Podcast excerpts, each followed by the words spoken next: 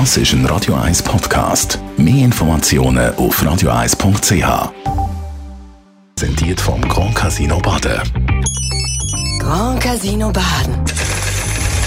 Baden im Glück. Einen schönen guten Morgen.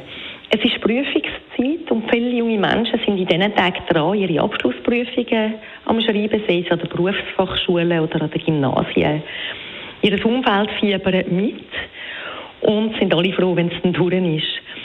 Es lohnt sich ein Blick auf die Prüfungen, wie sie stattfinden, was die Zahlen sagen und wie die Aussagekraft von ihnen ist. Ohne Zweifel ist es wichtig, dass Menschen, die eine Ausbildung abschließen oder einen Beruf gelernt haben, auch über die entsprechenden Fähigkeiten müssen verfügen Sie müssen geeignet sein, den Beruf nachher auszuüben oder an weitergehenden Ausbildungen teilzunehmen. Was irritiert, ist, dass in einzelnen Berufen je nach Kanton unterschiedlich bis zu 40 Prozent der Lernenden durch die Lehrabschlussprüfung fallen. Und da fragt man sich, was schief läuft. Es kann nicht im Interesse der jungen Menschen, von der Wirtschaft und der Gesellschaft sein, dass so viele Jugendliche nach durch einer mehrjährigen Ausbildung ihren Abschluss dann nicht bestehen. Man kennt tatsächlich Gründe für das zu wenig. Es ist nicht erforscht. Man weiß aus der Statistik, dass in gewissen Berufen die Durchfallquote recht hoch ist. Zum Teil gerade in Berufen oder Branchen, die einen hohen Fachkräftemangel ausweisen. Da fragt man sich, ob man nicht mehr darüber wissen um das Ganze grundsätzlich zu verbessern.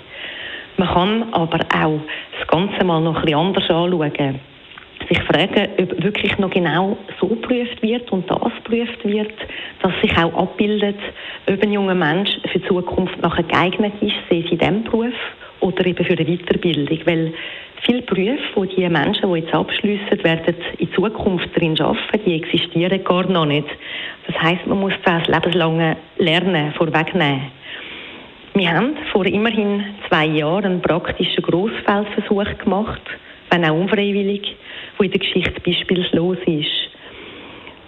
Sogenannte Corona-Jahrgang, also die Jugendlichen, die im Sommer 2020 abgeschlossen haben, haben keine Lehrabschlussprüfungen gemacht und in den meisten Kantonen auch keine Gymnasialabschlussprüfungen, also Maturaprüfungen.